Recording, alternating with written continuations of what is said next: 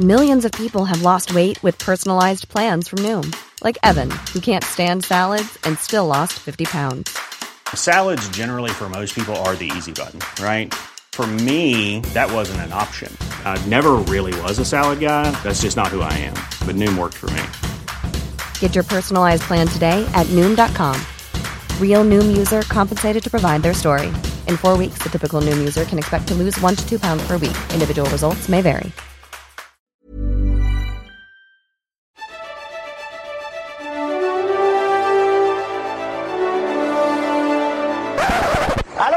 Moteur Moteur. Oh putain, moteur.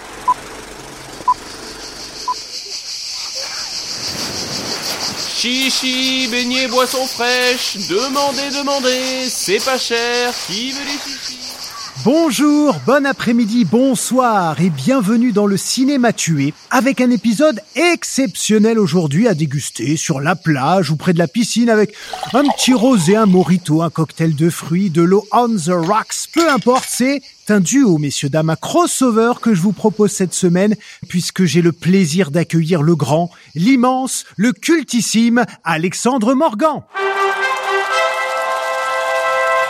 Salut Loïc, salut à tous. Alors Alexandre, déjà merci d'être là, c'est un vrai bonheur. Est-ce que tu peux te, te, présenter en quelques mots pour nos auditeurs? Oui, alors en quelques mots, moi je suis enseignant en maths depuis 20 ans et je suis le créateur du podcast Math en tête, le podcast de vulgarisation mathématique pour tous.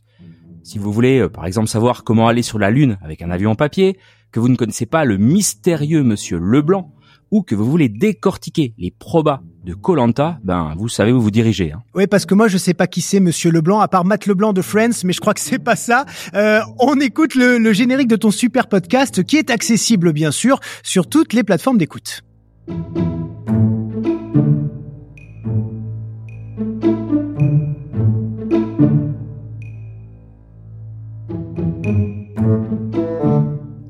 On va y aller sans plus attendre avec au programme le décryptage critique et sous un angle scientifique d'une saga culte et de deux films assez incroyables, il faut bien le dire, dont l'intrigue tourne autour du temps et de la physique quantique. À savoir, Alex Eh bien, un retour vers le futur, évidemment, de Robert Zemeckis, ainsi qu'Interstellar et Tenet de Christopher Nolan.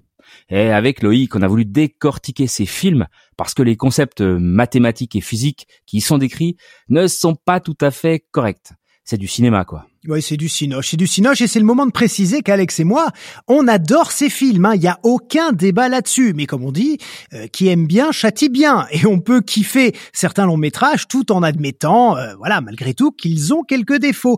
Euh, ici donc des défauts en termes scientifiques sur la question des voyages temporels. Donc, on va commencer avec Doc et Marty. Qu'est-ce qui va pas concrètement?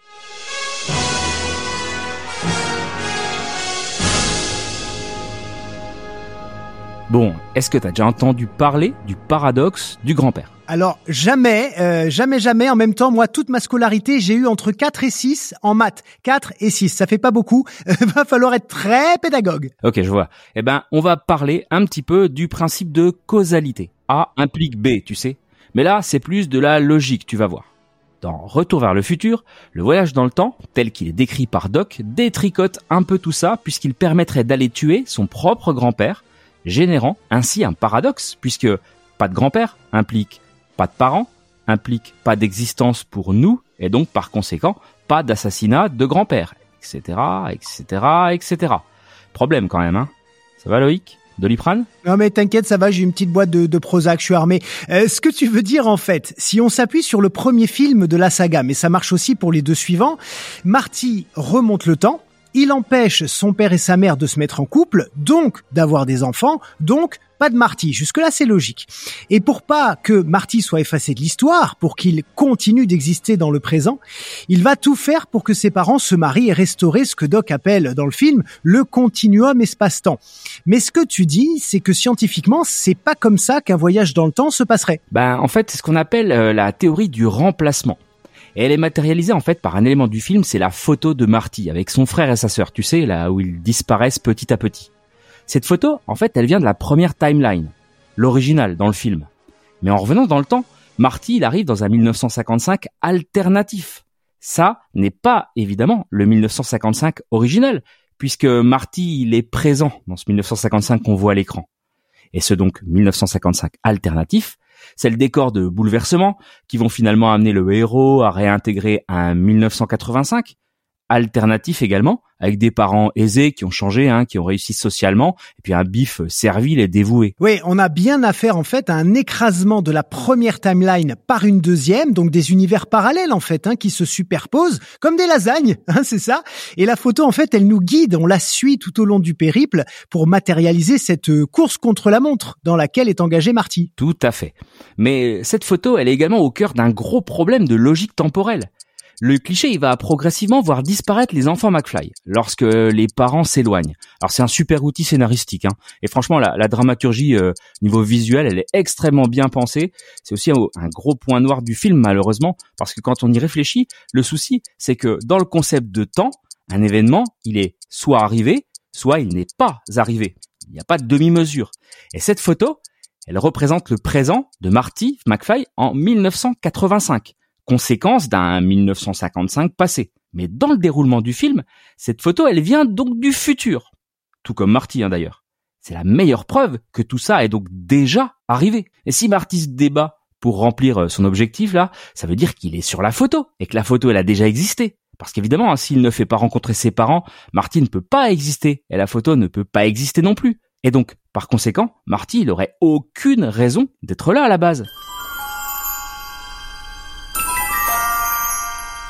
Je comprends, je comprends. C'est donc le fameux paradoxe du grand-père. À partir du moment où Marty est là, c'est qu'il a réussi sa mission, c'est ça. Et donc la photo n'a jamais disparu. Donc en effet, le principe de causalité, il en prend un sacré coup. Ah ouais, c'est pourtant un des grands fondements de la physique. Après, pour tout dire, euh, selon une étude qui est parue euh, dans Classical and Quantical Gravity, eh bien, deux chercheurs australiens auraient réussi à établir que le voyage dans le temps, sans paradoxe, est mathématiquement possible. Ça marche Ça marche alors hein, on est d'accord que le voyage dans le temps n'existe pas dans la physique que l'on connaît, mais dans les équations de la relativité qui sont formulées par Einstein, on s'est vite aperçu que ces formules, d'un point de vue encore une fois mathématique, elles autorisent de voyager sur le papier aussi bien vers le futur que vers le passé. Bah oui, une équation, hein, ça peut aisément se travailler, comme le tissu du temps. Nom de Zeus Ouais, je, je, je l'ai pas bien cette voix, je vais vous mettre la vraie, écoutez. Nom de Zeus voilà, c'est beaucoup mieux comme ça. Et j'en profite pour vous redire combien Alex et moi aimons Retour vers le futur et que ça n'enlève rien à son caractère cultissime. D'ailleurs, je vous propose de passer maintenant à un autre réalisateur qu'on adore, Christopher Nolan, qui s'est fait une spécialité de jouer avec le temps. Et on va d'abord parler d'Interstellar, sorti en 2014. C'est avec Matthew McConaughey, Anna Tawai, Jessica Chastain et Matt Damon, entre autres. On écoute un extrait de la bande-annonce. Avant, quand on levait les yeux vers le ciel, on s'interrogeait sur notre place parmi les étoiles. Là, on fait que baisser les yeux et se soucier de notre place dans la poussière. Allez Alexandre, je te laisse faire le pitch. Oui, alors en fait, alors que la Terre est en train de mourir, hein, une équipe d'astronautes franchit un trou de verre apparu près de Saturne qui conduit à une autre galaxie afin d'explorer un nouveau système stellaire dans l'espoir de trouver une planète habitable et y établir une colonie spatiale pour sauver l'humanité. Et c'est un excellent film. Hein. Oui, sauf, sauf, sauf, sauf, il faut le dire, et là, pardon pour ceux qui ne l'ont pas vu, quand les héros traversent justement une de ces failles dans l'espace-temps, euh, c'est drôle parce que le film, en fait, il est un peu inégal. Il y a les trois premiers quarts euh, qui paraissent très travaillés, très plausibles, même en ce qui concerne le temps qui s'écoule différemment dans l'espace lointain, la composition des planètes que les astronautes visitent, etc. C'est expliqué dans des dialogues et ça se tient. Disons que c'est compréhensible par tous.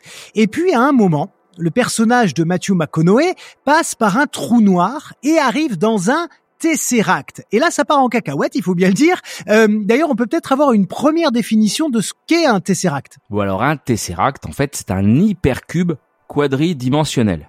Dit autrement, c'est l'analogue en dimension 4 du cube, qui est donc de dimension 3. Et puis les transformations liées du cube à travers le temps, elles sont représentées par le mouvement le long de la quatrième dimension qui est dessinée. Alors je vais retenter une nouvelle fois. Dit autrement encore, le Tesseract c'est au cube ce que le cube est au carré. Un Pokémon de niveau 2 quoi. Alors évidemment, il faut déjà bien comprendre qu'un esprit humain ne peut pas visualiser un tesseract comme ça. Hein. Mais il y a de superbes animations sur le net et on en met une en description du podcast. Tiens, allez hop. Oui, oui, oui, les amis, allez voir. C'est quand même beaucoup plus parlant quand on l'a sous les yeux. En tout cas, c'est dans ce Tesseract, on est dans le dernier quart du film, que ça commence à se corser. Parce qu'en fait, l'astronaute remonte le temps.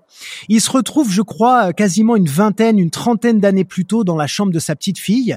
Il se voit lui-même beaucoup plus jeune à cette époque et il est comme coincé derrière la bibliothèque de sa fille avec l'impossibilité de lui parler. Mais il va quand même réussir à lui faire passer des messages importants pour boucler la boucle de l'histoire, mais ça serait beaucoup trop long à vous expliquer.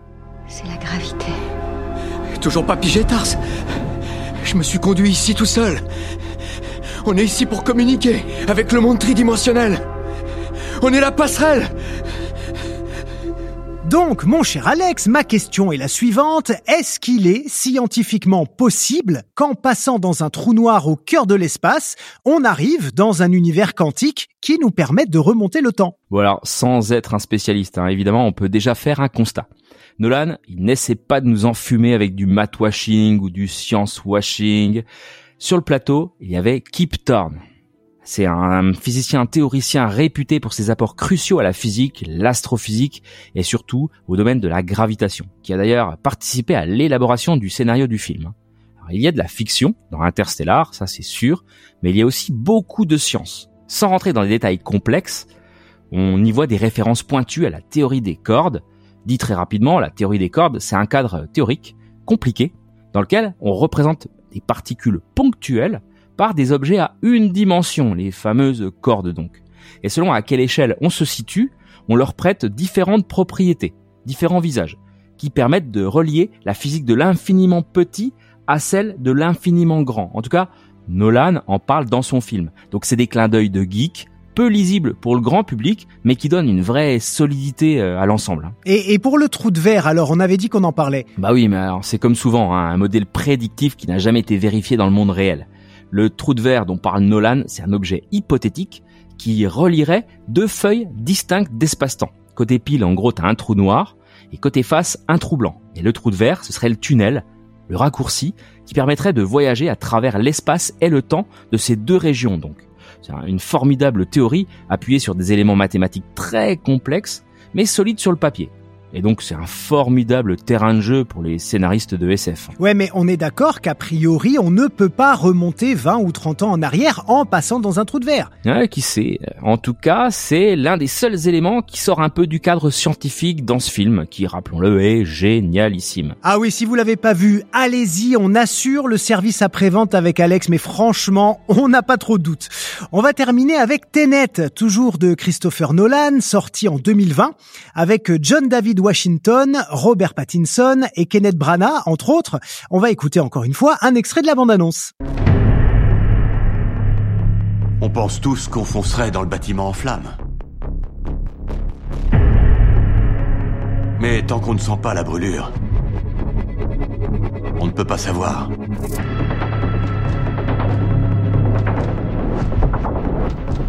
Vous, vous savez.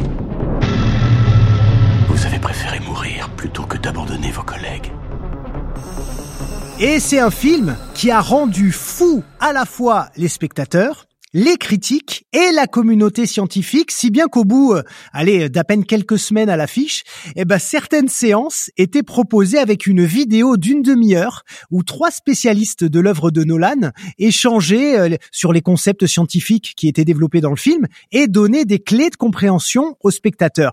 Toi, Alex, t'en avais pensé quoi? Ah, Moi, il m'a rendu dingue aussi ce film. Hein. J'aime bien creuser euh, un, un film après un ou deux visionnages, aller voir les théories sur les forums de spécialistes. Ça, c'est mon petit kiff. Hein. Mais bon, là, la barre, elle était placée très très haut. Vraiment. Il faut creuser, beaucoup creuser et surtout avoir envie de creuser. Donc c'est beaucoup moins accessible mais ça en vaut la peine hein, quand même, ça en vaut le détour. J'ai quand même lu quelque part que Robert Pattinson, il avait affirmé ne rien avoir compris à ce qu'il avait joué durant tout le film, même à la fin de ce dernier, hein, c'est fort. Bah, ça c'est sûr qu'on est loin de Twilight, hein, ou même de Batman, et en fait, ce qui est compliqué à comprendre, c'est ce double univers. Le premier avec une temporalité telle qu'on la connaît, et l'autre où tout se passe en retour rapide à vitesse inversée. Euh, j'ai envie de dire, what the fuck? Bon alors on le sait, hein, Christopher Nolan, il aime jouer avec les concepts scientifiques les plus audacieux hein. Il avait commencé d'ailleurs avec son deuxième film, Memento, mais le temps, ça reste un de ses favoris. Et là, dans Tenet, il joue avec l'inversion du temps et avec l'entropie. Entropie, ça vient du grec entropé, qui signifie action de se transformer. C'est une notion de thermodynamique, c'est une branche de la physique qui étudie le comportement euh, thermique des corps. Elle a été introduite au 19e siècle par le physicien allemand Rudolf Clausius. C'est une grandeur qui caractérise la capacité d'un système physique à évoluer spontanément. Autrement dit, elle mesure l'irréversibilité d'un processus physique. Elle mesure le degré de désordre en fait de la matière. Euh, oui, mais encore.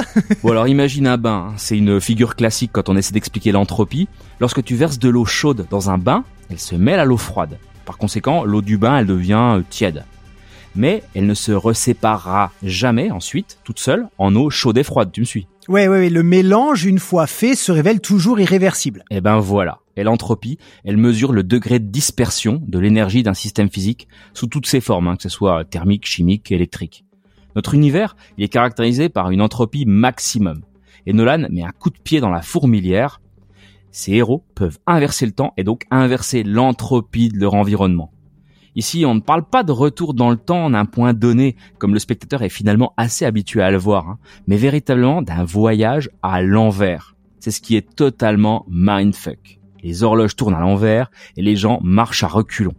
Même si aujourd'hui encore, il y a beaucoup de débats scientifiques sur ce concept d'entropie, hein, qui interroge toujours énormément. Ouais, donc là on est carrément dans une interprétation d'un concept scientifique qui n'a euh, finalement aucun fondement réel. Bon, bah écoute, j'ai envie de te dire un grand merci Alexandre pour euh, tes éclairages, vraiment vraiment intéressants et je le pense euh, totalement inédit pour les gens qui nous écoutent. C'était euh, un vrai bonheur de partager cet épisode avec toi. Ah bah écoute, merci Loïc, hein, c'était un pur plaisir de faire ce podcast crossover avec toi aussi. Hein. Yes, un crossover comme au cinéma et dans les séries, ça c'est top. Euh, un dernier mot, chers amis, avant de nous quitter. On, est tout à fait conscient avec Alex que certaines explications scientifiques peuvent vous avoir un peu embrouillé ou perdu, ou les deux. Alors deux solutions. Soit vous réécoutez l'épisode une deuxième fois pour, pour bien vous imprégner, soit vous contactez directement Alexandre sur les réseaux sociaux et il se fera un plaisir de vous préparer un exposé de 4 heures avec des petits schémas. Vous pouvez répéter? Merci encore à tous pour votre écoute. Ouais, un grand merci, prenez soin de vous, pourquoi pas en profitant de l'été pour mater des films cultes comme ceux-ci, et puis euh, à bientôt Et n'oubliez pas, vive le cinoche et vive les maths. Ciao tout le monde.